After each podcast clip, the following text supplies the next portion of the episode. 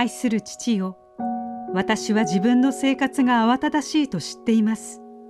何をするにもまず静まってあなたに相談するように助けてください。デイリーブレッドから今日の励ましのメッセージです。今日の聖書の御言葉。主の前に静まり耐え忍んで主を待て。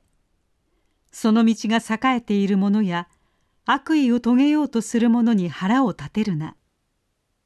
詩編37編7節アイソレーションタンクは不安やストレスを軽減する目的で心理療法に用いられると読んだことがありました。その中に座ると体が水の上に心地よく浮かび室内が暗くなってソフトな BGM がやみました。こんな体験は初めてです。世界の混沌が収まったかのようで自分を取り戻したように感じました。不安が消え元気が回復しました。静寂には力があると改めて認識しました。私たちは神の臨在の静けさの中に心地よく休みます。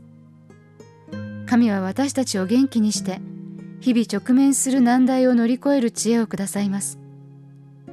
雑事を遠ざけ静かな場所にじっと佇む時神は力をくださいます。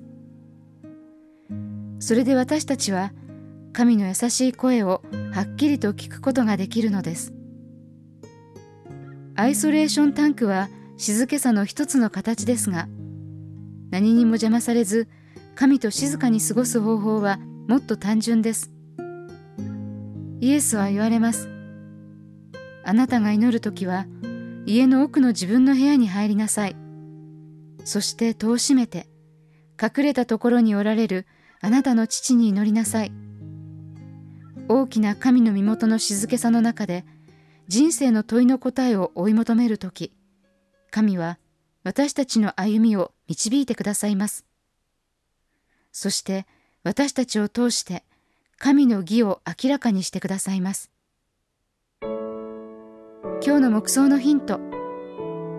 あなたは何に時間を取られていますか？どうしたら静まって神と語らう時間をもっと作れますか？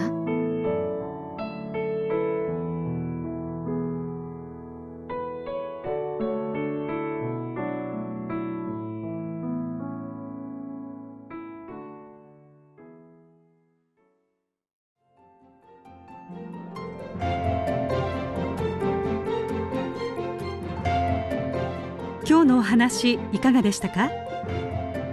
心に留まったことを Facebook などでシェアしませんか？御言葉を分かち合い元気の輪を広げましょう。太平洋放送協会の協力でデイリーブレッドがお送りしました。